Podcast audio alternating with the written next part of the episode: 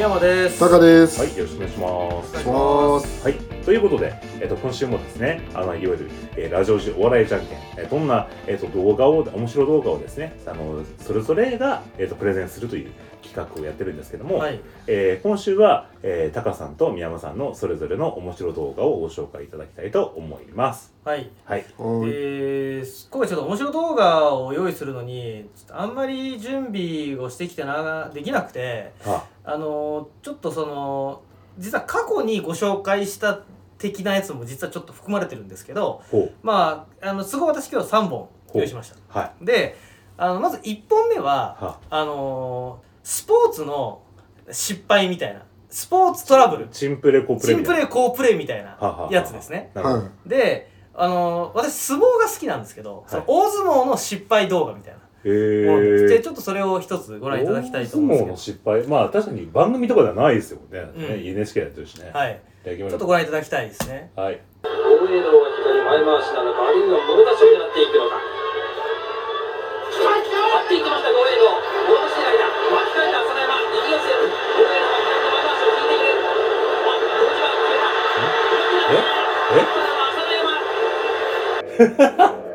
これはですね、はいあの2年ぐらい前に行われた大相撲なんですけど、はい。あの行司が転んではい。土俵から落ちちゃったっていうところがまず一つ目の面白ポイントなんです。よ。はいはいまあ、まずないですよ。でその後ね、これ最大面白いのは、はい。あ実況のアナウンサーが、はい。さあ、ゴールド物差し行ったと、あ行司が消えた。俺もそのなんか例えがなんかこう変にうまくてびっくりするっていう。解説で二度面白いっていう。まあそういうパターンなんですけど。消えたってな何のこと言ってるのか分かんなかった。スローモーション。あそうかってなんかそうなんです聞いて後から気づくパターンですよねこれねちなみにあのこの行司さんって転んだりするっていうのってまあまああるんですよねあそうな。うん。あとは行司のミスでああのなんですかね回しを取っちゃうとかねっていうのもまあまああるんだけどあいなくなっちゃうってあんまないんですよおーだってどっちが勝ったのか見てないんだもんそうね。役割放棄したそうなんだよ。で、これね。偉いなと思うのはよく見ると、次の取り組みを仕切る行事ってのは下でスタンバってるんですよ。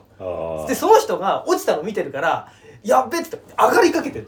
へー続きを仕切ろうとしてる。えー、すげえでもその前に終わっちゃうの、これ。取り組みが。だから、え、えどうなんのっていう。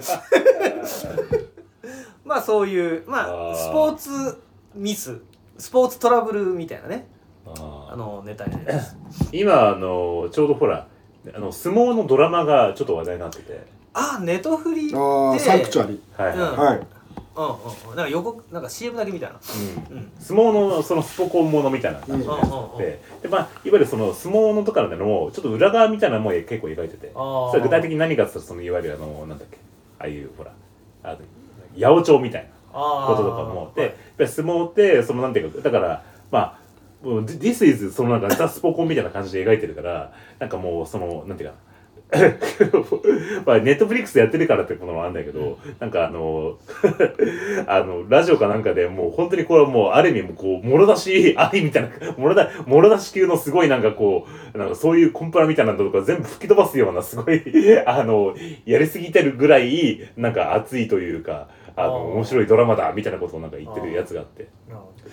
だこういうようなハプニングも含めてこうあるある意味こううなんつうのこう規制その道通りのっていうものじゃない外れた感じってのが面白いってなんか言ってましたよね。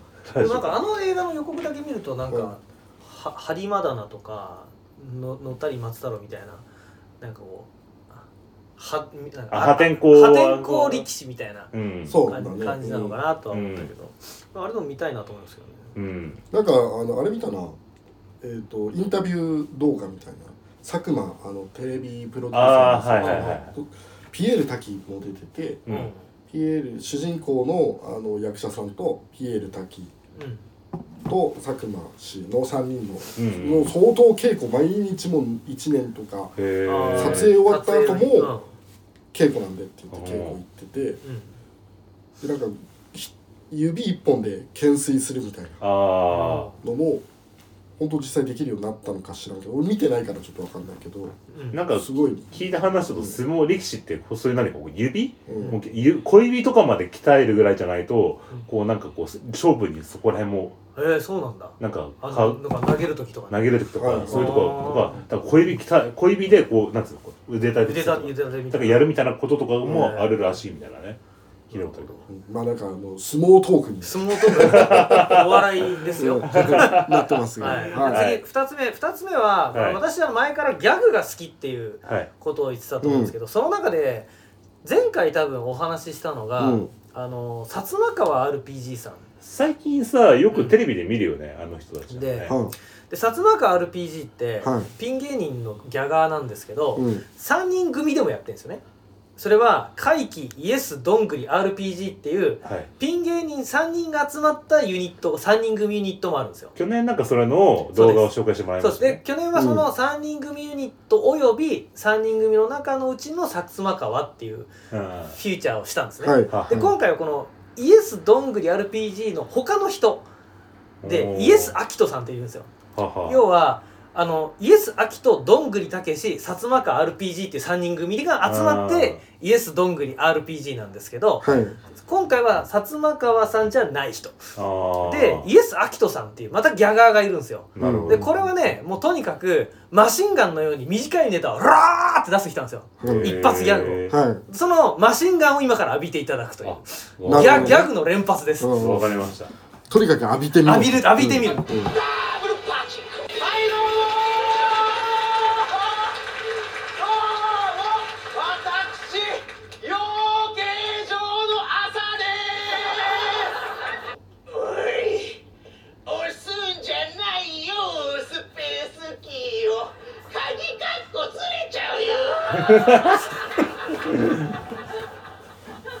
ということではい。まあ私の好きなこの3人組の一人、まあ、一番好きなのは薩摩川さんなんですけど、うん。まあ、ついでご紹介するイエス・アキトさん。どうでしょう？ギャグ。ひたすらギャグをひたすらギャグ。うん。面白いね。全くそのメリハリなく一直線にギャグを。マシンガンのように。マシンガンのように、はい。まあコメントは特にないですよね。この後でもやっぱうん。瞬発力があるからそのこれからバラエティ番組とかでなんかこうそんなこのネタじゃなくて、うん。ふっといこういうところでさっといきなりギャグとか放り込むとうん。すごいなんかウケそうな感じのなんか横なするけどなんかね。あんまなんか最近ギャガーってさ、うん。少ないからさ。そうそう。ちなみに俺はこの薩摩川さんは実は一人でも好きなんですけど、うん。イエス・アキトさんはちょっとやっぱ3人組の方が面白い、うんあの、うん。あの3人組っていう方が好きなんですけど。まあとはいえ結構好きなんで、うん。はい、ちなみに残るもう一人。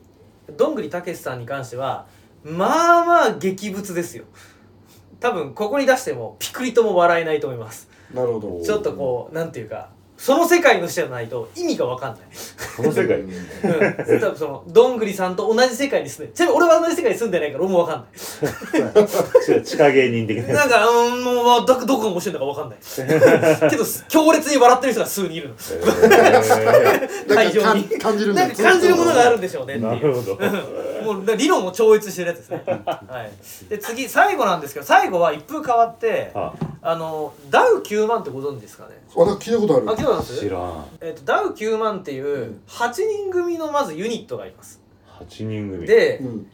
えー、と2020年にできたユニットなんですけど、演劇ユニットコントユニットみたいな感じです。超超なへで超新塾よりもラーメンズに近いです。どちらかというあとーただ8人組なのと若いんですよね。でかつこのコロナ禍に結成してるうん。グループだったりするので、うん。ちょっと多分結構今時な感覚うん。だと思うんですけど、はいうん。でも僕らでもうん。これ笑えるんじゃないっていうネタを持ってきました。ほう。それが一応で舞台ものなんですよ。持ってきたのがはテレビものもあったんですけど、うん。は舞台ものはちょっと面白いしそのなんかそのユニット感が出てくる、うん。まあ全員出てくるわけじゃないですけど、うん。の中に出てくるそのダウ9万ちょっと長いんですけど、うん。ダウ9万のですね、はい。ちょっと5分ぐらいのネタがあるんでこれちょっとねご覧いただきたい。なるほど。はい。伊佐山さんが好きなんじゃないかと。お金のプロに聞いてみよう。芝居っぽい感じだしこのネタもね伊佐山さん好きなネタです。多分あの方向テーマ。でかい秋がするだろいいって。よこれはテンション上がるな。ちょっと上がんないで触んないでゴミあるない方がいい汚くないよお前汚いよ。俺ブックオフで買うか迷って結局買わないんじゃないいつもブックオフで買ったらいいじゃん。なんでゴミ拾うのやめな。ブックオフの方が汚ねえだろ。そんなことないよ。一人が読んで捨てたやつだぞこれ。何人も立ち読みしたやつより綺麗に決まってんだろ。じゃあ本棚に置きたい漫画としてあるだろこういうの。デッドマンズ・ワンダーランドとかの白黒のやつとか。おやすみぷんぷんとか。その類だってこれもう本棚に置きたいやつだろういやあのさ。じゃないよカラフルででっかくてかっけえから置くんだよいや分かった分かったじゃあ新品買いなよ新品なの買っていいからもうゴミはやめて新品のでかいアキラなんかもうないよどこにも ブックオフとゴミ捨て場しか見たことないんだろこの漫画。7あった。少女漫画ってぐらいつまんないね。ドラゴンボールとか見られないもっと。いい7だけ7だけナナが有利に乗ってればよかったのにね。そしたら拾えたぜ。ああということで今は、はいえーダウ9万というはい。8人組の演劇コントユニットうん。のうちの3人が出てるうん。やつなんですけど、あのー、アキラのでっかいコミックス捨ててあるっていうネタなんですけど。いやー面白いね、はい。これはあこれの面白くないですか？これはね、あの僕ら見たらね、あのサブカル男子にはねたまらないですねこれね。そう。小勇さんに刺さるんじゃないかしらという。ちょっと後半タイトルが言われても分かんなかった。そうですね。いやーこのねあのね7を持ってった女のくだりが僕らはね、そう。最高だったねなんかね、まあ、俺らはちょっと分かんない。あのポケスペだポケモンスペシャルっていうあそうことらしいんだ。あー俺も知らなくて調べたんだけど。うん。それはちょっとだから僕、そうそう。時代がそうちょっと単語は分かんないのもあるんだけど構造は理解できるかなっていう。だこのあのあのねだ確かにだからまず「アキラをね持ってるだけで読まない男っていうのはね確かにバレバレの世代の中ではね、たくさんいてね。で僕もねありましたよ。なんかその「アキラを持って持ってた。あの、うん。まあ、もも読んでたは読んではいたけど、でもやっぱ、なんだか、なんかよくわかんなくて、ただ、ブックオフに異様に置いてあるっていうことも、それもよくわかる。で、あとその後に、もうカラクリサーカスはちょっと分かんなかったけど、その後のその7のくだりで、俺あれはね、もう当時付き合ってた女の子がね、まさにもう7の大ファンで、やっぱね、僕らの頃ぐらいの20代の、やっぱ女の子って、やっぱ7が、こう、なんていうかな、ある意味こう、精神的、スラムダンクじゃないけど、こう精神的に支柱みたいなところがやっぱあったと思うんだよね。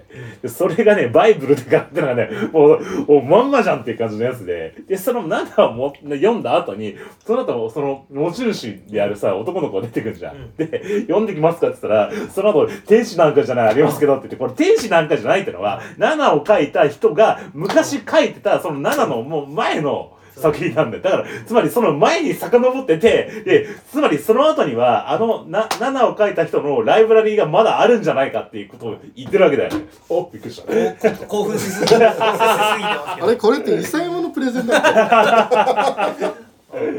いやー、ツボついてるね、これねあ。りがとうございますいやーそう言っていただけるとは思ってましたよ合わせた甲斐があった、いやーだからちょっとやっぱさこういうそういう意味でちゃんとこの文脈を作ってこうコントに持ってくっていうのが、うん。こうすごく現代的なそうですね。感じがします、さっきも言ったけどこれまだ結成してグループとしてはまだ若いんですよね、うん。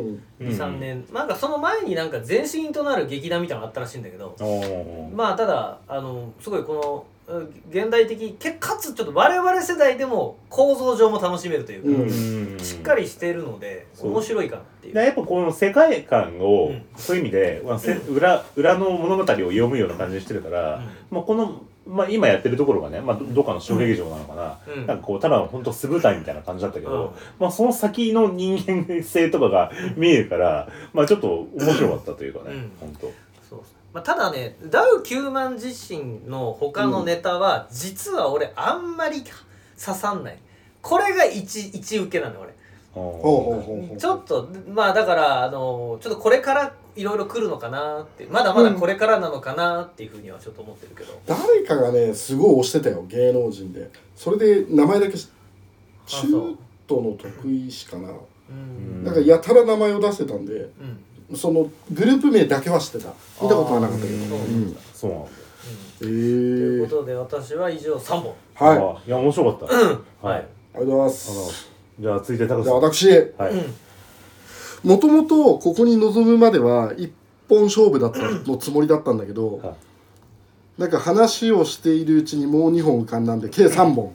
増えた。あ増えた。はいですがはい。1本目はい。は、えーもう言っちゃっていいと思うんですけど、まあ、若干不謹慎って言われたらそれまでなんだけどはムツゴロウ、ああね、最近亡くなった。はいはいはいはい。なんかななくなったんでね。うん、亡くなってね。ムツゴロウさんが動物と全力で対峙するだけの映像ってい全力うのがで退治する。あー。対峙するっていうのはやっつけるっていう意味ではなくて本当にその正正面から正面ぶつかり合ってぶつかり稽古ですよ。へえただただそれだけの動画っていう。へえはい。面白そうちょっとじゃおおおおおおあええ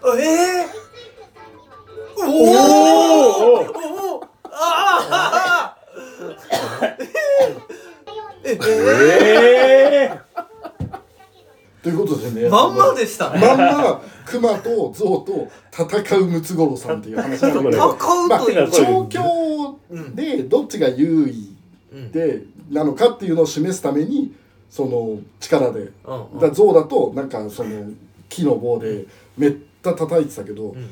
まず2つ面白くて1つはこれ地上波で普通に流れてたの うん今の時代コンプラ絶対ダメじゃん。昔そのムツゴロウさんって、うん。あのはは3か月か6か月に一遍ぐらい流れてたよね、うん。ムツゴロウ王そうそうそう国、やってたでその取りだめたものを編集して 2時間スペシャルみたいな。そうそうそうそう。あれかな？俺子供の時見てたけど。普通ここれ今はちょっとそのリリメイクっつうかなんていうのあのニコニコっぽいそのうん。紹介されてたけど、普通のこととして動画が流れてたのねあの当時、これ流れてたの？のこれそのこれそのこれ別にあのオクラオクラ映像じゃない。へなんかあのーこの間東京ポッド企画局っていうね、うん。あの好きなラジオ番組があって、うんそれは、うんあのだっけえっとプチカシマさんっていうね、うん。あのいいわゆる社会問題とか時事ネタをお笑いにするような人がやってるやつがあって、うん。ちょちょうどその時にムツゴロウさんの話が出たんですよこの間、うん。でその時に話したのが、うん。そのムツゴロウさんってまあもともとこの、えっと、なテレなんだっけ代理店かなんかで働いてたのかな？でその後に作家になって、であのこの動物番組やろうっていう話になったのもなんかどっかのテレビ局フジテレビかな？かなんかのプロデューサーかなんかからその動物をなんかこうネタになんかやったらどうですかみたいな提案を受けてあそれいいですねっていうことで始めたっていう話が出て、うん。つまりムツゴロウさんはもともと動物が好きな場合シートンみたいなね感じの存在ではなくてムツゴロウというキャラクターを、えー、と作り上げたというかこの後付け演じてたそのだからムツゴロウさんを演じてうん。でできてたんじゃないかみたいな話があって、うん。まあだからこそなんかこうそのああいう破天荒なまあもともとそのムツゴロウさんの破天荒性というかやちょっとやばい人みたいになって高年になってからさなんかさ、こういろいろ色々始めたけどさ、うん。その前の段階として、うん。そのなんかこのムツゴロウああいういわゆる動物好きムツゴロウさんっていうキャラクター自体がもうそもそもある意味ムツゴロウさんがプロデュースして作ってたところもまあもしかしたらあんのかなみたいな話をしてたんだけど、うん。まあまあまああの今はさその象とえー、なんだっけ、えー子熊みたいな。子熊みたいなんだったけど、ライオンだったりとか、うん。いろいろやってるんですよ。うん。でもう当然その行かれるしね噛み噛みつけられることもあるし、んなんだったらムツゴロウさんも本気で噛むし。うん。っていうのがそのその後に出てくるあの売りなりとかバラエティーでちょっと無茶するみたいな枠から完全に飛び越えちゃってるじゃないですか。リリアルに。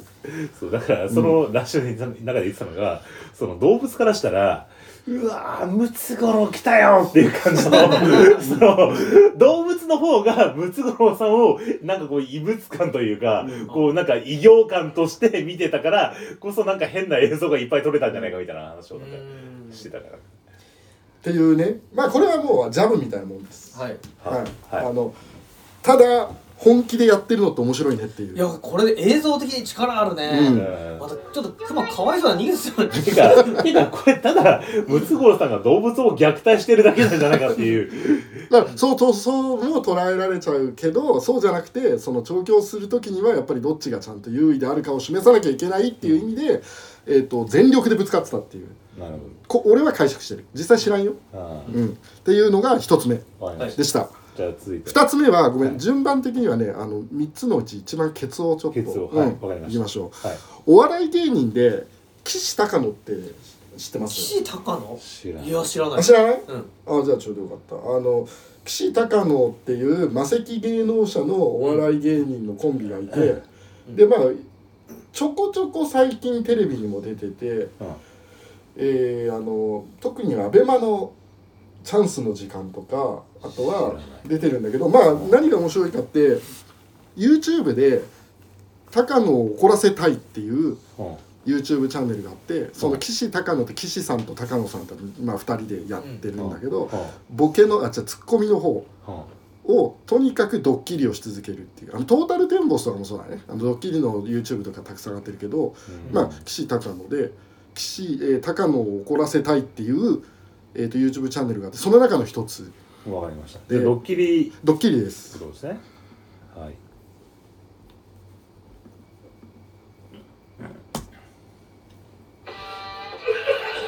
ああ見たことあるこの人。水道かなんかに出てたよね。うん。で若干やっぱね似てんだよ俺と。顔の作りが。左？左。左ね。まあ見た目似てますね動画をカノさんにまず見せます、まあ、ローマの原作映画を見て感動するからな、あのー見ましょうって。その字幕をですねっていうのがその字幕がずっと天気の話だけをするっていう、えーローマの休日の中でずっと天気の話をしてます。面白かったねっていう可能性もありますよ。なんならまあちょっとまあ12分ぐらいあるって書いてあったけど大丈夫。途中まで。結構好きだったじゃないですか。ローマの休日ってわかりますめっちゃ昔の。あれだね。完全ないし、どんなお話かもわかんない。めちゃくちゃ泣ける。さんの毒気抜いた感じ？うん。だダメなところを薄めたとここ感じ？れだっていい人みたいな感いいじでしょ。人だもんね。うん確か。あそ,、うん。そういう設定あのそういうキャラなの。なんかそう。なんかわネガティブな要素が薄い。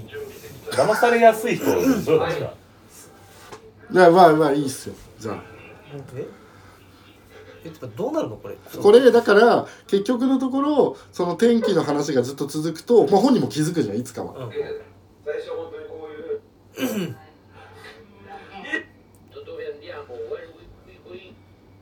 笑ってて笑えるの。どういうってこんなって言ってこの岸高野高野切れるわけよ。怒らせたいからね。で怒るのよ実際最後。っていうのが一つのフォーマットなんだけど。あこれ伝わんない？思うまあ全部見てないから分かんないのとローマの休日だからちょっと分かりづらかったんだけどまあこういうふうに毎回そのドッキリを仕掛けてえー、面白が、えー、騙してでそれに気づいて切れるっていういろんなパターンがあるのよ。例えば「ドラゴンボール」読んだことない人に「ドラゴンボール」を読ませて実際あるんだけどでその主要の部分だけ抜いて読ませて感想を語り合ったら全く高野だけ気づいてないとかだからそういういろんな仕掛けをやるっていうこれあのなんかドッキリを仕掛けるこのメガネの男性の方がドッキリしてる最中なのに笑ってミスってるっていうところが面白いポイントなのかと思ったんだけど。うん、あそっちではなくてねうんそっちはもう耐えきれずに笑っちゃってるだけ。俺はそこになんかこうドドッキリの仕掛け人としてこいつ失格だろうっていうなんかそのツッコミがなんかちょっとこれはもう失敗してねえかこの動画っていうなんか。でまあ言うてもちょっとどこまでその本当に騙してるのか分かんないよ。途中でも本人も芸人だからでしかもあの怒らせたいって言って YouTube 定期的に上げてるからひたすらドッキリかけられてるんで、で俺がこれを見せたかったのはこの高野がブチギレるキレゲーをするんですよ。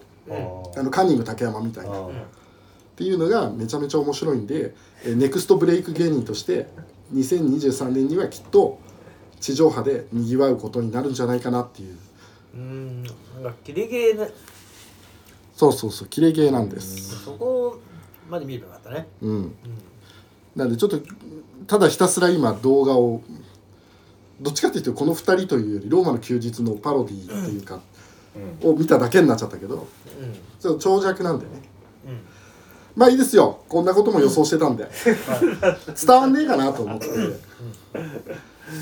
ちょっとじゃああの長いからあの、ちょっとなんか読み切れなかったところがね。そうっすね。じゃあ長いんだったら長いから最後まで見るって最初に言っといてもらった方がよかったね。た。だまあ10分じゃ耐えきれずに来ちゃったけど。うん、っていうまあ話でした、はい。はい。まあいいっすよ。はい。最後。はい。はい。まあこれは絶対知ってると思う知ってるんだけど、まあテレビプロデューサーのあの佐久間氏が、やってるはい「ノブロック TV」って YouTube YouTube 番組知ってる？知らん。あ本当に？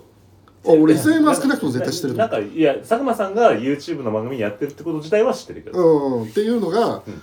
やってるんですけど、うん。えっ、とまあいろんなバラエティーなんで、えーそれこそドッキリやったりとかはい。いろんな芸人さんしかもあの、まあ、佐久間氏つてもたくさんあるからはお笑い芸人と本気で語り合ったりとかまあいろんなのがあるんだけどはその中で俺がお面白いと思うのは、はえー前にこの前に収録をした時に出てたあのバキバキ童貞。ああバキドウさん。バキドウさん。はいはいはい。バキドウさんがえっ、とバキドウさんがグラマラスな体の女性グラビアアイドルはい。に、えー、とちょっとコミュニケーションしてふざけたら電流流されるって、まあ、よくあるバラエティーショーなんだけど、まあ、テレビではこれ多分できないだろうなっていう意味でちょっとちょっとこれ。バキドウさん確か芸人なんだよねあの人ね。そうそうもともと全く売れてない芸人で、うん。で、えー、とバキドウで有名になってうん。でコンビなんだけどまあそれはいい単品でしか出てないんだが、ちょっとこれはねぜひ見てほしい、はい最後まで、はい、うん。じゃあ見ます。はい。追い越す。このタンパク質が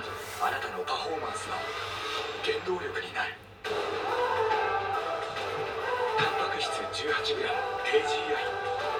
い越す追い越すどうもノブロックです。本日の企画はこちら。吹雪系バキバキ童貞軍備テレタラ即電流女子と餃子パーティー夜勤明けの童貞だろ弁当ぐらい食わしてねえよ2つあとでその相方の菅谷さんに聞いたら栗谷さんも童貞だしなんならその日夜勤明けだったらしいんだよ。なんなら。何その童貞いい話。童貞同士の仲のいい話。熱い熱い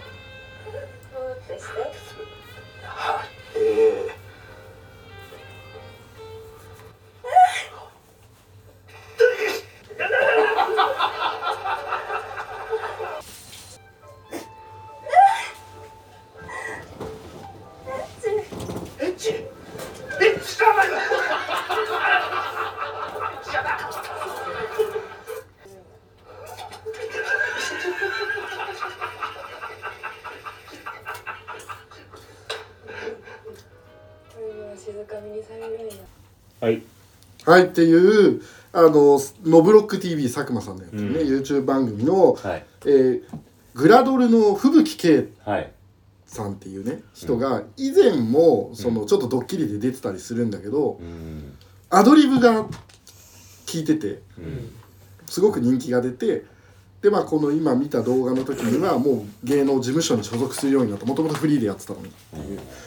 でなんだったら今度ファースト写真集出すぐらいの感じなんだけどまあ童貞 VS グラビアアイドルの、えーで笑ったら電流流れますみたいな、まあ、よくあるパッケージなんだけど、パンチが効いてないですか。なんか地上波で同じようなことをやるのとはちょっと違う。言えることも増えるし、うん。いやー俺これ好きででこのシリーズがあ。今回バキドウさんだったんだけど、バキドウ氏だったんだけど他にもあの他の芸人さんも童貞あでもう何人も何人もやってる。カカロニっていう、まあそれはさっき言ってたね。そうそうそうそう、の人も2回やってて。えでもう毎回そのアドリブが効いてるんで自由にやってえで電流流されてみたいなのをもう繰り返してるんですが、まあバラエティ番組として、うん。まあ、よくあるバラエティ番組最近地上波でっていうかテレビで見なくなったなみたいなのが見れて俺はすごく面白いと思ったんだけどどうですか？うん。あのいや結構笑いましたね。面白面白いよね。まあこれはそのなんつうのお笑い芸人のなんとかっていうよりもそのそもそもプロデューサーのテレビの企画があって、でハマる女優さんがいて、っていうちゃんと役割がはっきりしてるところでやってるんで、ちょっとその今までのじゃんけんとは違うけど。あのゴッドタウンでやってたなんだっけ？キキス生選手権。うんねまああれもまあかなり似たような。まあ、それのなんていうかこうね YouTube 版というか。うん。このあの吹雪さんのこのアドリブ力すごいねなんかね。そう、うん。すごいよね、ね。だってセリフないんだもんねだってね。まあ、ほとんどないで毎回、まあ、たまに指示されるんだけど、うん。ほとんど指示なしで。うん。シチュエーションシチュエーションでうん与えられたらあとはもう自由にやってください。まあまあ実際餃子をや餃子パーティーしますって言って餃子も焼かないんだけど、関係なかったけど、いやーすごかった。うん、これでも結構この動画はバズっててっていうか有名でうん。実際そのバキドウってあとバキドウ氏はあのテレビドラマにも出たんだよね。この前のクイズで、あのー桜井翔ドラマの主演のなんか病院が占拠されるあー。みたいなストーリーの時にもレギュラーで出てたりとかするんだが。でも実際バキドウ氏は誰だかよくわかんないじゃないですか。みんな知らないじゃん。しテレビしか見てないですよでどんな人なんだろうと思って検索して YouTube たどり着くとこういうのが流れるんでなるほど。結構マイナスプロモーションになるっていう。面白い。はい。っていうまあまあよくあるバラエティのうん。を紹介しました。あありがとうございました。はい。面白かっありがとうございます。たはい。じゃあいやねちょっとじゃあ三歳三様ということでちょっとねあのそれぞれ紹介いただきましたけど。はい。じゃあちょっと今年のねあのそれぞれまあこれが一番だったというものをちょっとね言ってもらえばなああその勝者を決める回ですね。はい。僕はね結構やっぱあのムツゴロウさんちょっとパンチがあったなっていう。ムツゴロウさんが一番インパクトあったね。うん。衝撃だよね。ちょっと秒でびっくりした。このご時世見ないじゃん。うん。そうあの深追い力も含めてね。うん。止まらないからさ。あれまあムツゴロウさんが無事だからまだいいけど、うん。あれワンチャンやられてる可能性あるからね。うん。象だって踏んだら死亡じゃないですか、ね。うん。ムツゴロウさんがなんかボクサーに見えたよな。そう。確かにあれは衝撃ですな。宮山さんどうですか？まあそうだ衝撃度から言うとやっぱムツゴロウさんの衝撃かなとは思いますでがもあれでもお笑いじゃんけんだもんね。そうなんだよね。お笑いっていうことでいくとかな違うかもしれないけどね。まあ、うんまあいいんじゃないですかインパクトでムツゴロウさん。お笑い確かにな。インパクトじゃんけんになっちゃうなこれな。うお笑い笑い一番笑ったっていう意味で、まあ、今のねこう吹雪さんのやつ笑ったけどな、んうん。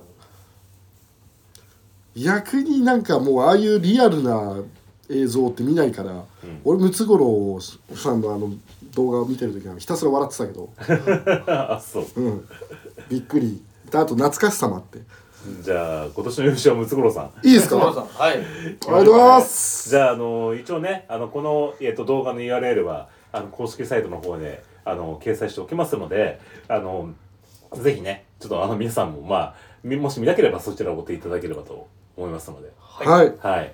なんかあの、リスナーさんもね、あの、これ、いや、この動画はちょっと面白いから見てくださいよとかね、あの、いあのあれば、ツイッターとかにちょっとね、あのリツイートとか URL いただければ、あの次の番組の回でご紹介したいと思いますので、ぜひよろしくお願いします。はいはい。